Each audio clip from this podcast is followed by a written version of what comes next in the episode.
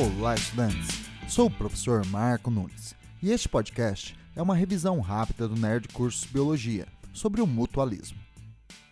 O mutualismo é uma relação ecológica interespecífica, pois ocorre entre indivíduos de diferentes espécies.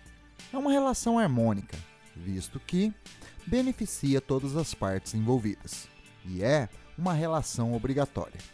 São exemplos de relações mutualísticas: os líquens, as micorrizas, a relação entre bactérias do gênero Rhizobium e plantas leguminosas, e ainda a relação entre cupins e alguns protozoários.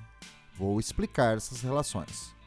Um líquen é a associação entre fungos e algas, onde os filamentos dos fungos envolvem as algas, protegendo-as contra a desidratação e fornecendo sais minerais, enquanto a alga fornece parte da glicose que produz. Micorrizas é a associação entre fungos e algumas plantas.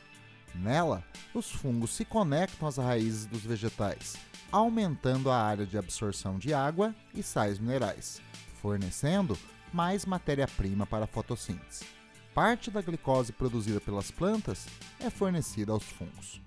Já na relação entre bactérias do gênero Rhizóbio e plantas leguminosas como o feijão e a soja, esporos da bactéria se associam às raízes da planta, estimulando a formação de nodos, um tipo de cápsula que abriga as bactérias, protegendo-as contra a ação nociva do gás oxigênio, visto que estas bactérias são anaeróbicas obrigatórias.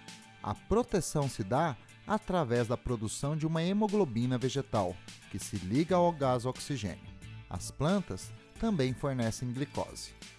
Em troca, as bactérias dão aos vegetais amônia, um composto nitrogenado utilizado para a produção de aminoácidos, base para a produção das proteínas.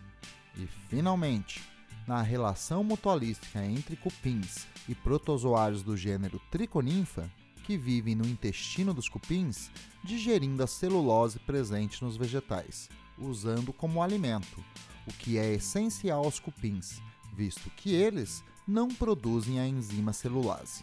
Os protozoários se beneficiam de parte da celulose digerida e também do ambiente intestinal com reduzida quantidade de gás oxigênio, já que são anaeróbicos obrigatórios.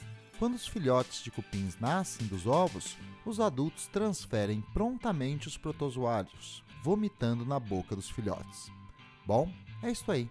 Continue firme nas revisões do Nerd Curso Biologia e bom estudo!